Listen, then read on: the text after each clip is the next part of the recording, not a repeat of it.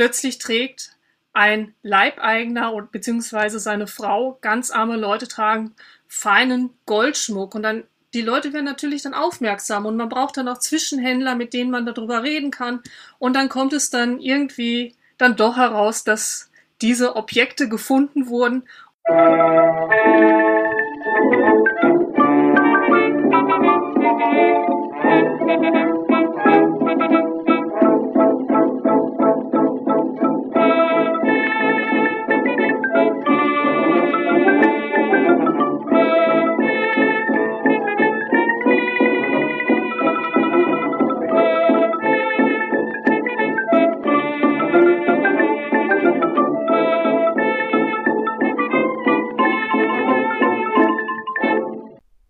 Dieser Folge von Geschichte Europas kehrt Dr. Daniela Hamann mit uns zurück ins Habsburger Reich.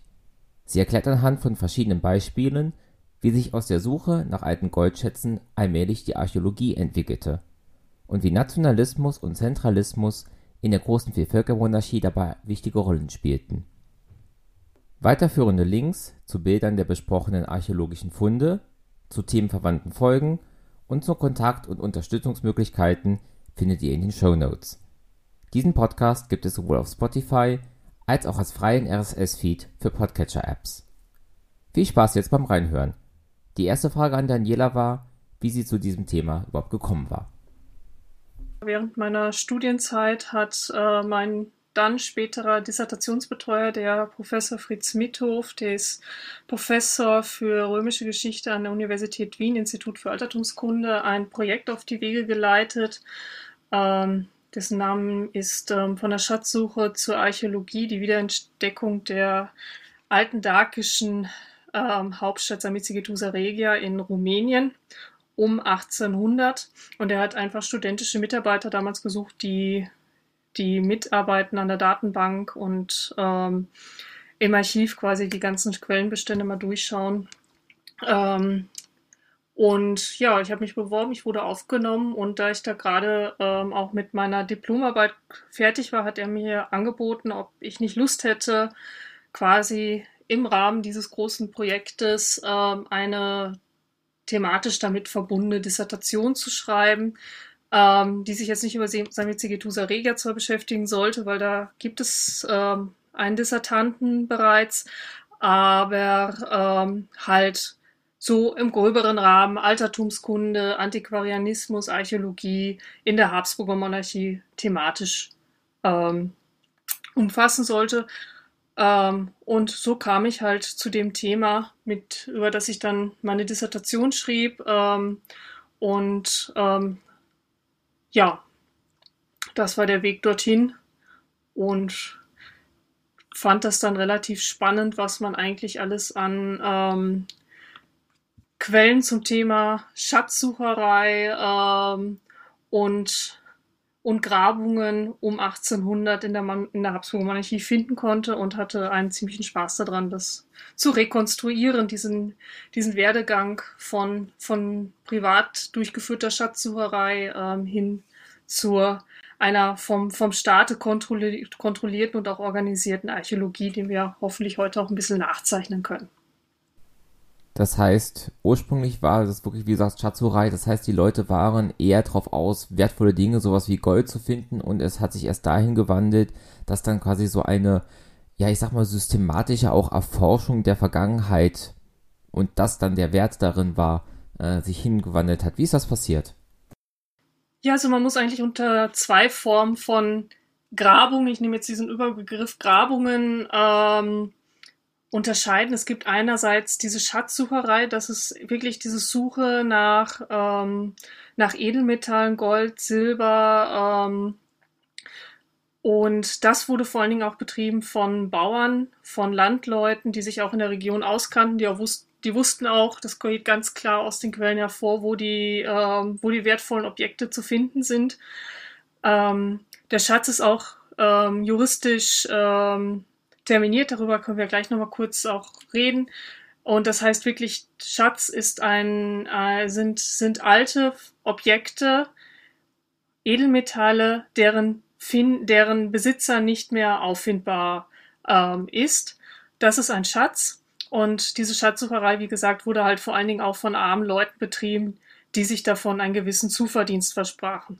Und dann gab es noch Grabungen schon mit einem gewissen intellektuellen Hin äh, Interesse, mit einem gewissen Forscherinteresse. Das sind, ähm, das kann man so als Antiquarianismus ähm, bezeichnen. Die Antiquare, die hinausgezogen sind ähm, auf die Felder und ähm, sich auf die Suche gemacht haben nach ähm, Objekten vergangener Zeiten, sei es jetzt äh, mittelalterliche Objekte, aber vor allem, und das war diesem, das war immer ganz prestigeträchtig, das waren die Objekte aus, aus von römisch, äh, römischer und griechischer Herkunft.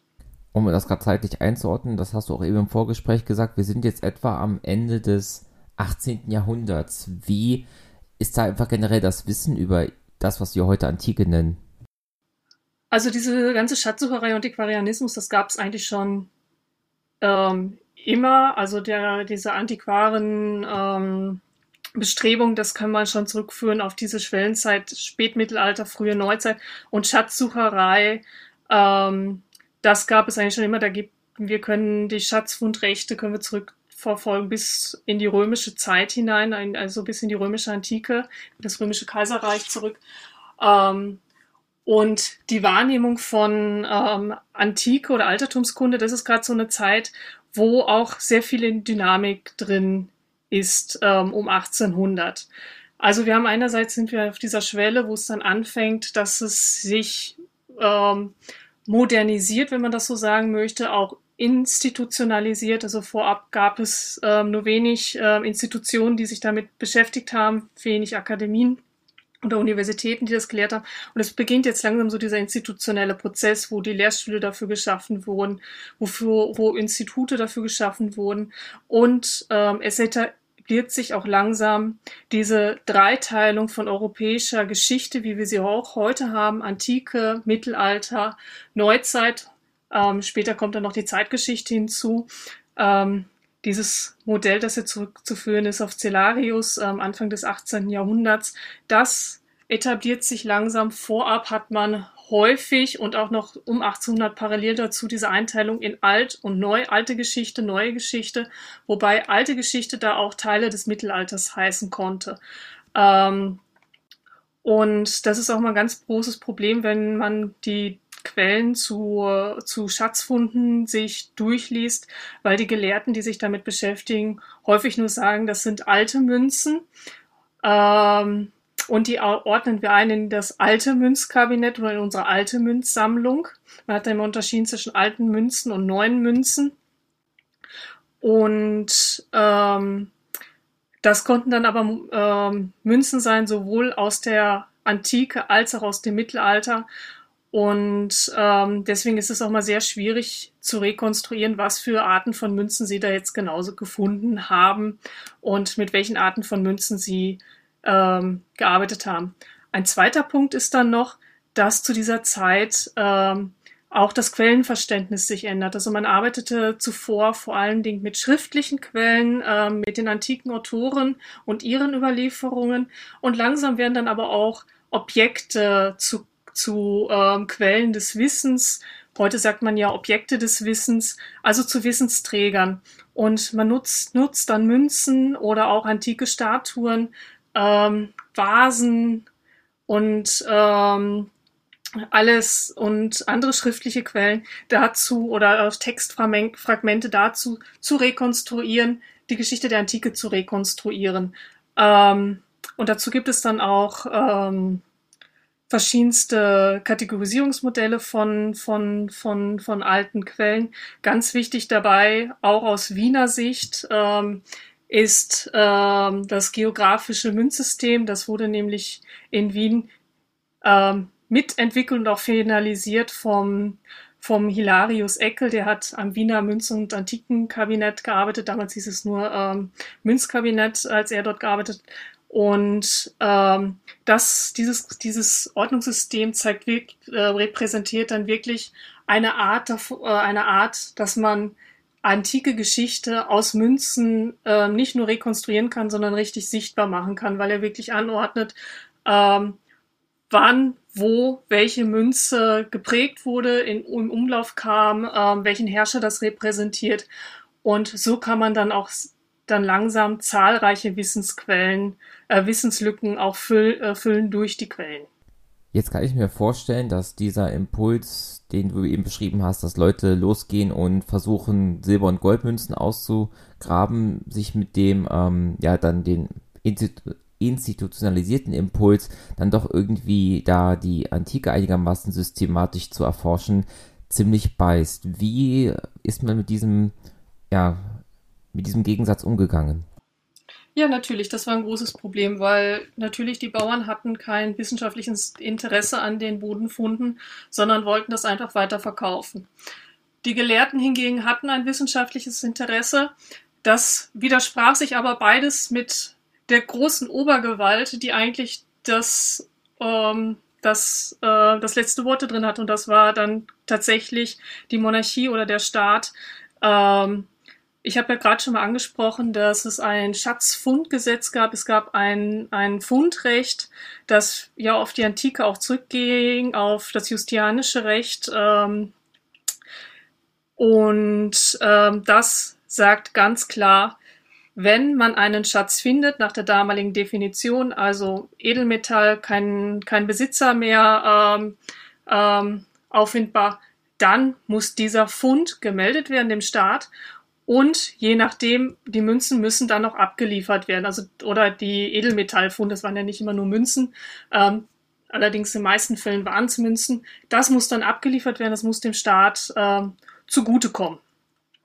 Und das war dann etwas, wo sich sowohl die schatzsuchenden Bauern als auch ähm, die Antiquare dann immer wieder im Konflikt kamen mit dem Staat, weil dieser, weil der Staat hatte, den, hatte das Vorrecht auf Münzen. Ähm, und im Falle der Habsburger Monarchie war das so, dass diese Münzen nach Wien kamen. Also Ende des 18. Jahrhunderts ist ja diese große Zentralisierungsbestrebung, Wien nicht nur zum politischen und wirtschaftlichen Zentrum der Monarchie zu machen, sondern auch zu einem kulturellen Zentrum. Und das Wiener ähm, KK Münz- und Antikenkabinett war halt die Sammlung des Kaisers. Ähm, heute übrigens ist es, äh, sind, ist es das Münzkabinett und das ähm, Antikenkabinett im Kunsthistorischen Museum in Wien. Und dieses Kabinett arbeitet Ende des 18. Jahrhunderts und Anfang des 19. Jahrhunderts proaktiv in Form ihrer Direktoren dafür, dass auch dieses Schatzfundgesetz erweitert wird und angepasst wird an die jeweiligen Bedürfnisse, so dass dieses Privileg von Wien, das Vorrecht auf Münzen und weitere Edelmetallfunde zu haben, ähm, ausgebaut und bestärkt wird. Und natürlich entwickeln sich darüber, darüber dann auch zahlreiche Konflikte. Ähm, wir haben einen Fall aus ähm, Siebenbürgen, wo ein ähm, Adliger, ein ähm, Esterhazy, Esterhazy ist eine große Dynastie, auch in Siebenbürgen vertreten, ähm, gerne privat Nachgrabung bei sich daheim anstellen würde in seinem, auf seinem Gut ähm, und auch die Bodenfunde dort zurückhält. Und da kommt es zu einem Riesenstreit zwischen ihm und den Behörden, wo sich dann auch Wien einschaltet und wo dieser Janosch Esterhazy dann quasi schon fast als Vaterlandsverräter ähm, tituliert wird, weil er einfach die, die, die, die gefundenen Münzen nicht nach Wien schickt und damit quasi nicht seiner, seiner Pflicht als guter Untertan ähm, nachkommt. Aber der kann ja bei weitem nicht der Einzige gewesen sein. Ich kann mir doch vor, gut vorstellen, dass wenn ein irgendwo auf dem Land lebender Bauer Silber- und Goldmünzen ausgräbt, dass die ähm, Wahrscheinlichkeit, dass das irgendwie bekannt wird und ihr eben Repressalien drohen, nicht so hoch waren. Oder schätze ich das falsch ein? Ja, also diese Rechtsstreitereien gab es ähm, eigentlich die gesamte Geschichte hindurch. Wir haben die ersten Fälle aus, die früheste Fall aus Ungarn, der ist ins Hochmittelalter datiert. Wir ähm, kennen dann auch in der Zeit um 1800 immer wieder diese, diese Fälle. Ein Bauer findet Münzen, verheimlicht sie und aus irgendeinem Grunde wird das wieder, entdeckt man das, weil irgendjemand dann doch geredet hat. Ich meine, bei solchen kleinen Mini-Münzfunden war das dann nicht so dramatisch, die nur ein paar Gulden Wert hatten. Aber bei wirklich großen Sachen, ähm, da war das dann schon so, dass man da auch immer Mitwisse hatte und ähm, man hat das dann natürlich auch versucht auf so eine Art Schwarzmarkt, den es damals gab. Den gibt es heute übrigens auch noch. Ähm, das muss man auch dazu erwähnen. Alles, worüber ich heute rede, über diese ganzen Schatzfundrechte, die gibt es prinzipiell heute auch noch. Ähm, können wir auch vielleicht am Abschli abschließend noch drüber reden.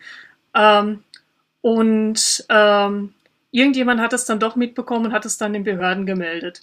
Und ähm, wir haben das ähm, bei zwei sehr großen Funden kam es zu Konflikten. Das ist einmal der Schatzfund von Nordzen Miklos. Ähm, Nordzen Miklos ähm, ist ein Dorf im Banat, ähm, heute Rumänien, nahe der ungarischen Grenze. Und dort findet ähm, 1799 ein Bauer ähm, oder seine Frau, das weiß man jetzt nicht zu 100 Prozent, ähm, einen sehr, sehr großen und für die ähm, zentraleuropäische Geschichte bis heute extrem bedeutenden Fund. Und das sind diesmal keine Münzen, sondern das sind 24 Gefäßobjekte, die sehr interessant sind. Einerseits, weil sie verschiedene Formen von Tieren, au Tierköpfen aufweisen als Henkel. Also sie sind sehr stark auch mit Ornamenten verziert. Sie haben einerseits griechische Inschriften, andererseits auch runenförmige Inschriften, Keilschriften. Also es gab ja eine Runenschrift, die germanische, gotische Runenschrift. Und es gab aber auch in Zentraleuropa verschiedene ähm, andere runenförmige Schriften. Auch das Ungarische ähm, kennt eine ähm, Keilschrift und dort findet man eine Form, Vorform von der heutigen ungarisch-zeglerischen Keilschrift drauf die Bauern, die das finden, die sehen das jetzt nicht aus ihrem wissenschaftlich, aus, natürlich nicht aus einem wissenschaftlichen Interesse raus, sondern vor allen Dingen massiver Goldfund. Sie lassen dann die Objekte auch einschmelzen und dann ist das natürlich dann so, plötzlich trägt ein Leibeigner und beziehungsweise seine Frau, ganz arme Leute tragen feinen Goldschmuck und dann die Leute werden natürlich dann aufmerksam und man braucht dann auch Zwischenhändler, mit denen man darüber reden kann und dann kommt es dann irgendwie dann doch heraus, dass diese Objekte gefunden wurden und man kriegt davon an verschiedenen Stellen in, in, in Ungarn, in Buda, wo damals der Regierungssitz war und in Wien äh, kriegt man dann, dann Wind davon und natürlich müssen dann die Objekte abgegeben werden. Dann zieht sich dann ein langer Prozess hin mit Abfragung, wer war daran schuld, ähm, wer hat davon alles gewusst, wen muss man dann auch bestrafen das ist ähm, dann wirklich eine sehr spannende Sache. Und es geht auch immer auch um Entschädigung, weil wenn diese Objekte gefunden werden, hatten die Finder, auch wenn sie die Objekte abgeben mussten, hatten sie immer ein Recht äh, auf das sogenannte Finderdrittel, also auf zumindest ein Drittel des Wertes des Schatzes oder des Schatzes äh, rückerstattet in Natura, also dass ein Drittel der, der Objekte oder der Münzen dann wieder zurückgefunden wurden. Ein zweiter brisanter Fall, und jetzt geht's auf die wissenschaftliche, gelehrte Ebene, das sind die Negauer Helme, die 1811 in der damaligen Steiermark, heute Teile Sloweniens, gefunden werden. Also auch wieder ein ganz klassischer Fall. Ein Bauer pflügt sein Feld, findet äh, Bronzehelme aus der Antike und sieht, okay, hm, was mache ich jetzt damit? äh, ich verkaufe die. Und er verkauft die und ähm, dann sind die irgendwie auf dem Markt und dann kriegt erst das gerade erst gegründete Joanneum in Graz, das ist das große steirische Landesmuseum heute, ähm, kriegt davon Wind und ähm, kriegt dann tatsächlich einen Teil dieser Helme auch geschenkt. Ähm, und dann kriegt aber in Wien das KK Münz- und Antikenkabinett auch Wind davon. Und ich habe ja gerade schon gesagt, die Direktoren in Wien nehmen eine sehr proaktive Rolle bei dieser ganzen Schatzfundgesetzgebung ein.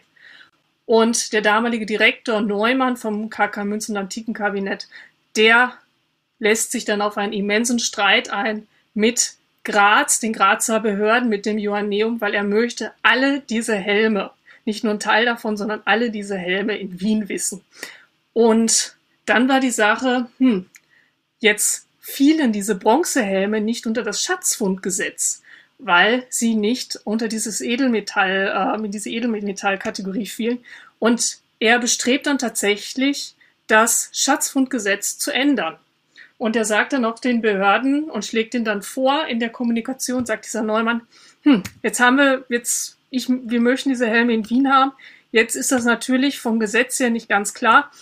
Jetzt müssen wir das ändern. Und zwar müssen wir jetzt auch sagen, dass Seltenheiten, denn wenn antike Objekte keine Schätze waren, dann waren sie Seltenheiten in, in, in, in, der Rechtssprache. Jetzt müssen diese Seltenheiten, müssen wir jetzt auch, äh, müssen wir jetzt auch eine Pflichtabgabe nach Wien machen. Das gab es nämlich vorher noch nicht. Und er kommt damit wirklich durch. Der Kaiser gibt ihm Recht. Der Kaiser gab in der Regel immer seinen Direktoren Recht. Das kann man auch vorwegnehmen. Und Resultat ist der bis heute sind die bis heute bestehenden beiden Paragraphen 398, 399 im allgemeinen bürgerlichen Gesetzbuch. Die gibt es bis heute. Ähm, und wer heute in Österreich einen, ähm, also alt, alte Objekte in seinem Schatz, in seinem, in seinem Garten findet, ähm, muss nach diesen alten Paragraphen handeln und ja, die den Behörden melden und auch abliefern.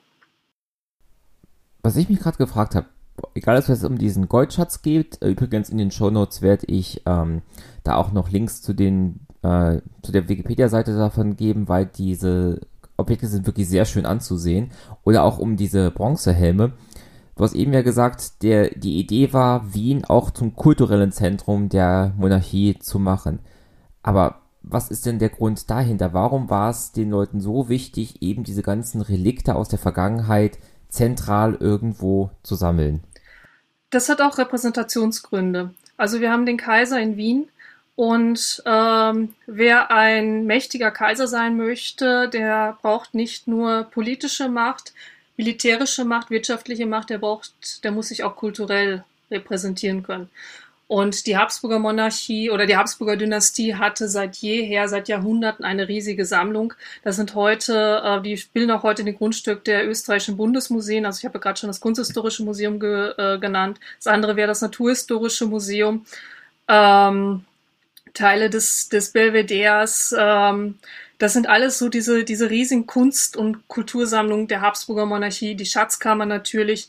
Ähm, die, die gehörten ursprünglich alles der, der, der Habsburger Dynastie bis dann 1918, bis zum Ende des Weltkrieges und der Absetzung der Monarchie.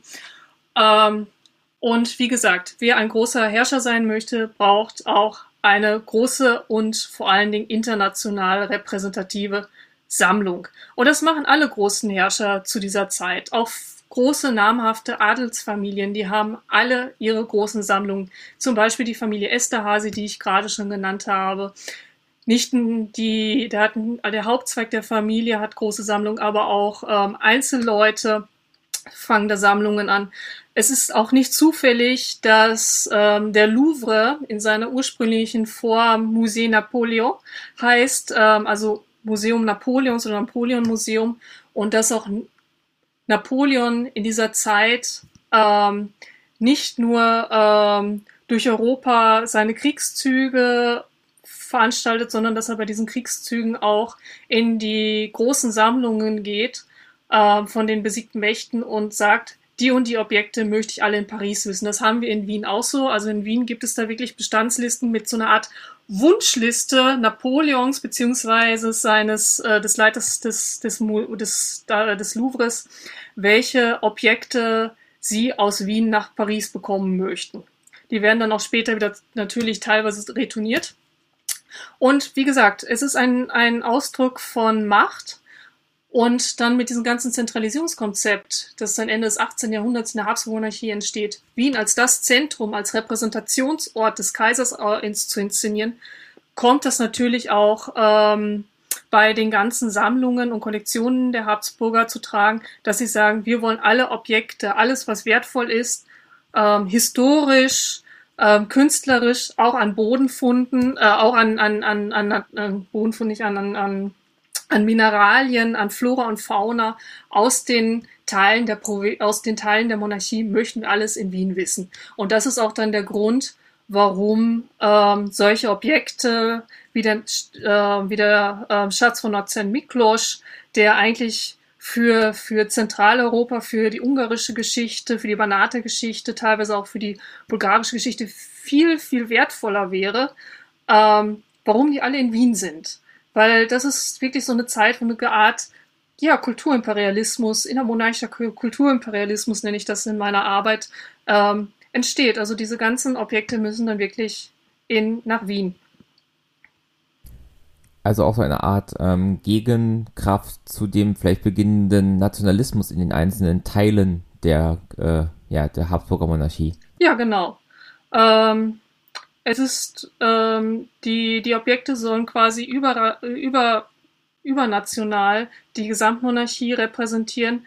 Man sieht das weniger jetzt an den, ähm, an den Bodenfunden da auch schon, aber man muss allein schon mal durch das Naturhistorische Museum, durch die Mineraliensammlung gehen, wo man wirklich aus allen Teilen der alten Monarchie wertvolle und, und teilweise auch riesige Mineralien hat. Das ist auch, das ist auch genau dieser Teil dieser, dieses Gedankenganges. Wir repräsentieren in Wien ein Abbild der gesamten Monarchie. Und dann gibt es aber natürlich schon aufkommende Bestrebungen, dass die Objekte ähm, in den jeweiligen Regionen, in denen sie gefunden wurden, noch bleiben sollten.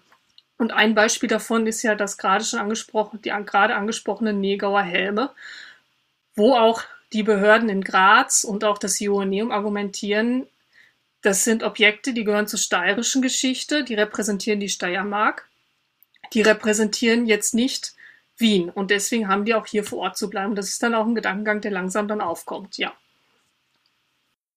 Einen weiteren Aspekt eben von diesem Nationalismus, den du auch im Vorgespräch schon genannt hattest und den ich äh, sehr interessant fand, war, ähm, es gibt einen Ort, der wird als das österreichische Pompeji bezeichnet. Und das fand ich also äh, eine extrem verwirrende Bezeichnung. Kannst du uns das ein bisschen erklären? Genau, das österreichische Pompeji. Wo glaubt man, dass das sein könnte?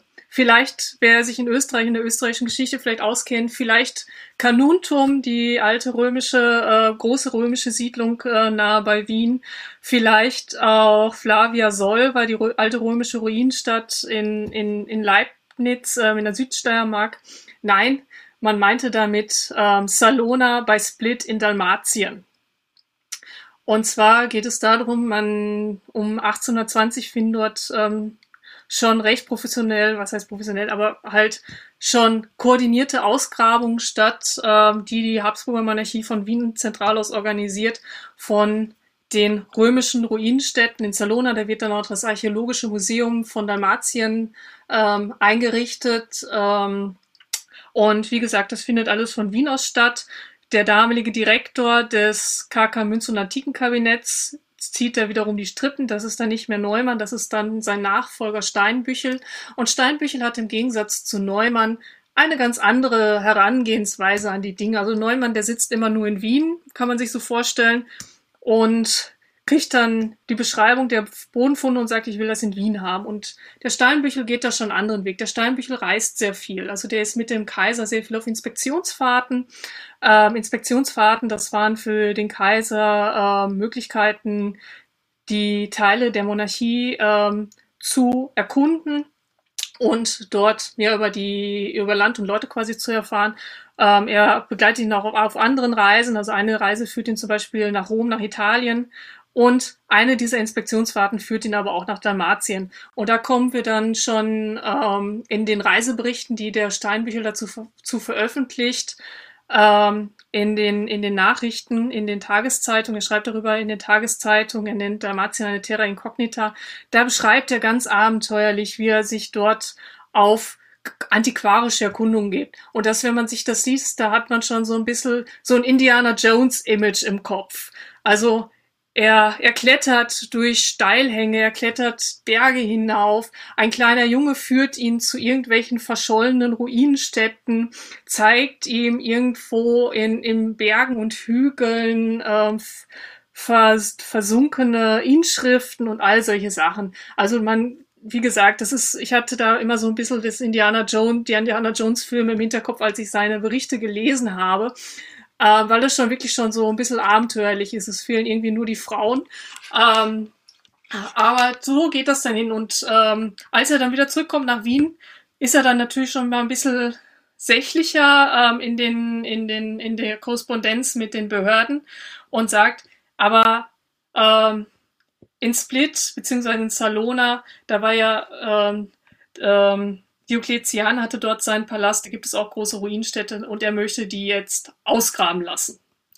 Und er sagt, das ist, was er dort gesehen hat in, in Salona, das hat so viel Potenzial, dass das wirklich das österreichische Pompeji sein könnte. Warum österreichisch? Österreich in der damaligen Zeit meint natürlich nicht das Österreich in dem heutigen Sinn. Es gab zwar die österreichischen Erbländer, die sind mehr oder minder, ähm, beschreiben die Österreich nach den heutigen Kriterien ein paar Landesteilen weniger. Ähm, aber ähm, Österreich meint in dem Sinne wirklich die Österreich, das österreichische Kaiserreich, wie es seit 1804 existierte und dazu gehörte halt auch Dalmatien und deswegen österreichische Pompeji. Was jetzt allerdings Steinbüchel nicht macht bei seinen, ähm, in seinem Vorgehen, ist, dass anders als bei Neumann die Objekte nicht mehr in Wien haben möchte, sondern er sagt, wir richten vor Ort ein archäologisches Museum ein. Ähm, das geht übrigens aus den Quellen klar, vor, dass er dieses Museum vorgeschlagen hat ähm, und nicht die Behörden, wie man das häufig liest. Er sagt, wir richten vor Ort in Dalmatien, in Split, ein Museum ein und dort sollen die Objekte verwahrt werden nicht in Wien, weil, so seine Begründung, ähm, die Objekte nur dann wirklich gut erforscht werden können, wenn sie in ihrem lokalen, regionalen Umfeld aufgestellt werden. Also da sieht man dann schon so langsam so ein bisschen den Bruch mit diesem zentralistischen, mit diesem sehr stark zentralistischen Gedanken, den der Neumann verfolgte. Und die Behörden in Wien sind da aber auch anfangs sehr skeptisch und sagen, ja, wenn die jetzt für Wien nichts taugen, warum sollen wir jetzt da so viel Geld ausgeben? Weil es kostete natürlich auch immensen Summen, paar Jahre lang dort auszugraben. Die haben da wirklich mehrere Jahre gegraben. Warum sollen wir das machen? Und denn der ähm, Steinbüchel muss da schon ein bisschen Überzeugungsarbeit leisten, aber im Endeffekt ist es auch wieder dort. Der Kaiser hat das letzte Wort und der vertraut dort seinen Direktoren und sagt, okay, wir machen das im Gegensatz zu diesem österreichischen Pompeii, wo die Bestrebungen dann dazu geführt haben, dass dann dort gegraben wurde, haben wir als letztes Beispiel ja noch das eben von dir schon erwähnte Kanuntum, was ja ein abgelehntes Projekt ist. Ähm, erstmal, was ist Kanuntum nochmal genau und warum wurde das abgelehnt? Also Kanuntum liegt ähm, heute auch noch nah bei Wien. Das ist ähm, eine kurze Zugreise von Wien entfernt. Und da gab es äh, das ist eine riesengroße oder für die damalige Zeit recht große ähm, Militärstadt wie auch Zivilstadt. Ähm, ich hoffe jetzt nicht zu viel Althistoriker schimpfen, wie ich das benenne. Ähm, und hat seine Bedeutung unter anderem daher, weil ähm, dort unter anderem auch Marc Aurel war und ähm, es eine große Kaiserkonferenz in Carnuntum gab ähm, im vierten Jahrhundert ähm, und ähm, bis heute sind die ähm, Ruinen sehr gut sichtbar. Es gibt ein großes Museum dort. Ähm, ganz berühmt ist auch das Heldentor. Ähm, und daraus leitet sich halt diese Bedeutung von Canuntum ab. Und Canuntum, natürlich wussten auch schon die damaligen Zeitgenossen um 1800, dass in Canuntum eine große Römerstadt war und ähm, allerdings waren die diese ähm, die Ruinen dem Verfall preisgegeben. Also es war ganz schreckliche äh, konservatorische Sache, ähm, weil sich einfach niemand darum gekümmert hat. Ähm, Im Gegenteil, teils, teilweise wurden da auch immer noch ähm, diverse Inschriften oder auch Baumaterial dieser alten römischen Stadt genutzt, um neue Bauwerke zu errichten. Also dieses Recyceln von antiken Baumaterial oder antiken Inschriften ist zu dieser Zeit ganz, ganz stark in Mode. Ähm, und ähm, warum war Carnuntum nicht wichtig? Ähm, meine Theorie ist unter anderem, weil es nicht, äh, weil es in peripher gelegen war. Es war äh, nicht Teil, nicht Teil des Groß des italienischen Erbes von Ro des Römischen Reiches, sondern es war irgendwo in, in, in Österreich ähm, gelegen. Es hatte nicht so viel Prestige wie jetzt Objekte, die man in Rom gefunden hat, wie Herculaneum oder Pompeji in Italien. Ähm, und stand damit eigentlich in so einer gewissen Hierarchie etwas darunter. Und ähm, dann kommt man aber trotzdem, um parallel zu dieser ganzen Geschichte mit den Ausgrabungen in Split ähm, gibt es dann aber auch Vorschläge, dass man Kanuntum mal sich genau anschaut, dass man dort Ausgrabungen macht. Man vermutet dort römische Badanlagen, Wohnhäuser und alles Mögliche. Und jetzt ist aber allerdings, muss man jetzt etwas, und jetzt ist nicht so ganz klar, aus den Quellen geht nicht so ganz genau hervor, was da jetzt los ist. Es scheint zu dieser Zeit am KK Münz- und Antikenkabinett ähm, auch intern ein Streit zu sein. Und zwar ein Streit zwischen Steinbüchel, dem Direktor, und seinem eigentlich gleichaltrigen ähm, Kustos, dem Anet. Der steht etwas hierarchisch unter ihm. Ähm, allerdings ist, ist er genauso alt wie er und die scheinen sich nicht gut zu verstehen. Und jetzt ist das Problem, der Steinbücher, wie gesagt, der reist viel. Und jetzt bleibt der Arnet in Wien alleine und dann schreibt man ihm an, hey, wir haben jetzt hier Kanuntum, kannst du dir das mal genauer anschauen? Was wir, wir brauchen deine Fachmeinung dazu. Ähm, was sagst du, sollen wir dort auch ausgraben? Und dann schaut sich das der Arnet an und ähm, sagt, ja, ich persönlich würde sagen, ja, das, das hat Potenzial. Ähm, dort könnten wir einiges Gutes entdecken. Ähm, ja, jetzt ist nur das Problem, dann kommt der Steinbüchel zurück. Und der Steinbüchel steht, wie gesagt, hierarchisch darüber und von ihm möchte man auch noch, möchten die Behörden aber auch noch eine abschließende Meinung haben.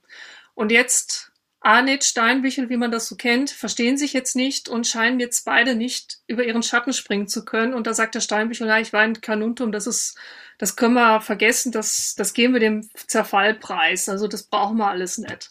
Ähm, viel wichtiger ist, dass wir uns da in Dalmatien auf die Sachen konzentrieren, ähm, dass wir in anderen römischen Städten, dass wir dort nochmal schauen. Ähm, aber Kanuntum, das, das lohnt sich nicht, da möchte ich nicht graben. Also das ist, ich, das kann man zwar hundertprozentig nicht an den, an den Quellen belegen, aber es ist klar, dass zu dieser Zeitpunkt ein gewisser Machtkampf im KK Münz- und Antikenkabinett ausgebrochen ist, der wahrscheinlich da auch hin, würde ich jetzt vermuten, ähm, hineingeflossen ist in diese Entscheidungslage Kanuntum nicht auszugraben. Und ja, ist eine sehr ist eigentlich interessant, weil Kanuntum ja wirklich nicht weit weg ist von Wien und auch mit dieser ganzen Geschichte und diese Kaiserkonferenz ähm, eigentlich schon eine gewisse auch mythologische Nähe da gegeben wäre ähm, zum zum ehemaligen Kaiser des Heiligen Römischen Reiches. Aber, sie, aber es wird abgesagt. Und auch in dem Fall steht ja dann zwar eigentlich Wort gegen Wort, Arnett gegen, gegen Steinbüchel, aber auch in dem Fall entscheidet sich dann das Kaiserhaus, in diesem Fall ein Vertreter vom Kaiser, ähm, für das Wort von Stein, für, für Steinbüchel und die ähm, Ausgrabungen werden nicht durchgeführt. Und wenn wir jetzt nochmal von diesem Beispiel einen Schritt zurücktreten und du es ganz kurz zusammenfassen könntest, wie wandelt sich der Umgang mit diesen alten Funden von, wie du es am Anfang auch gesagt hast, von der Schatzsuche zur Archäologie und zur Forschung?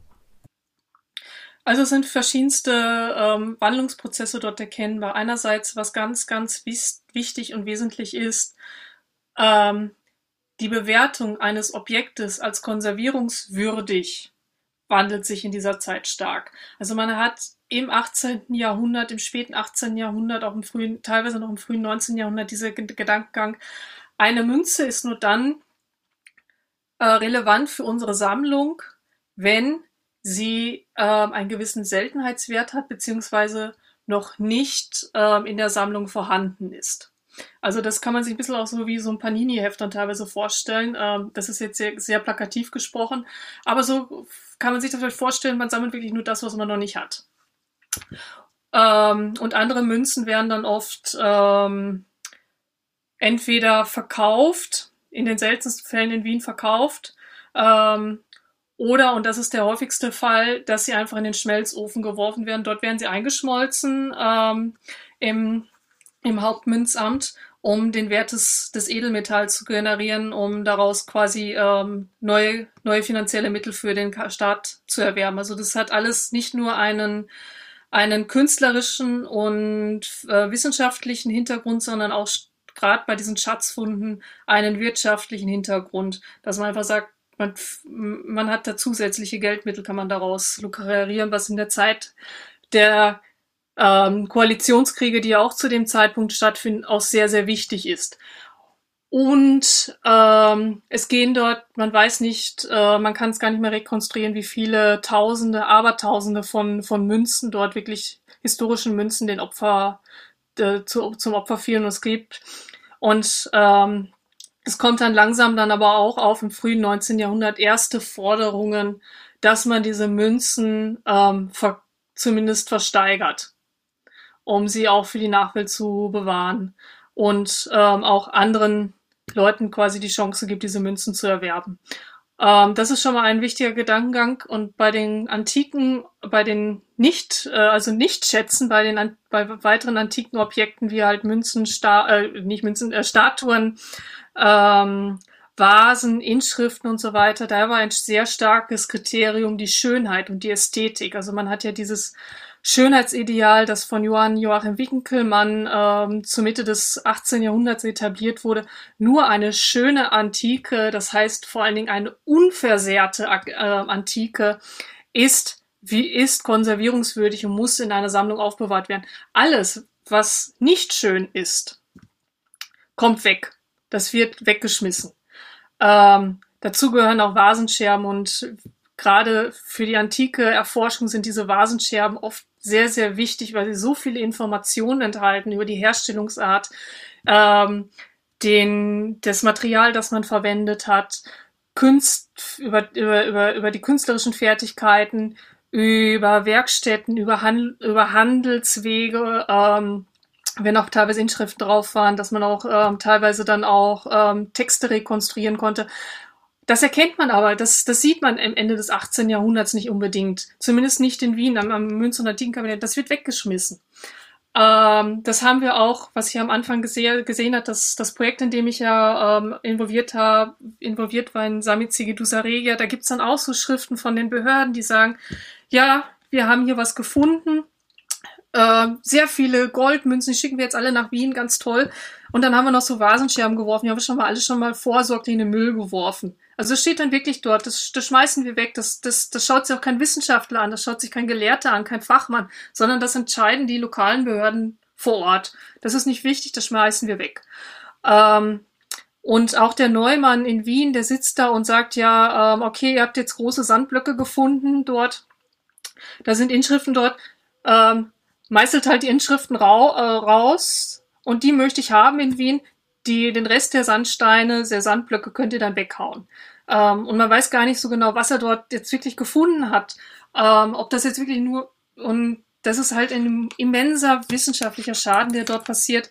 Und das wandelt sich aber auch im Laufe des frühen ähm, 18, äh, frühen 19. Jahrhunderts. Da ist auch Steinbüchel jemand, der da auch ein großen, großes Wort mitspricht, dass man dann auch ähm, Objekte aufnimmt, die vielleicht nicht so schön sind, allerdings einen gewissen äh, wissenschaftlichen Wert beinhalten. Das äh, fängt man langsam an zu erkennen. Und ähm, das ist, glaube das sind, glaube ich, zwei dieser großen Wandlungsprozesse des, des, in dieser Zeit um 1800, die sich dann langsam etablieren. Und es kommt auch schon langsam eine gewisse Idee von einem modernen Denkmalschutz auf, wie wir ihn heute kennen. Thank Thank you.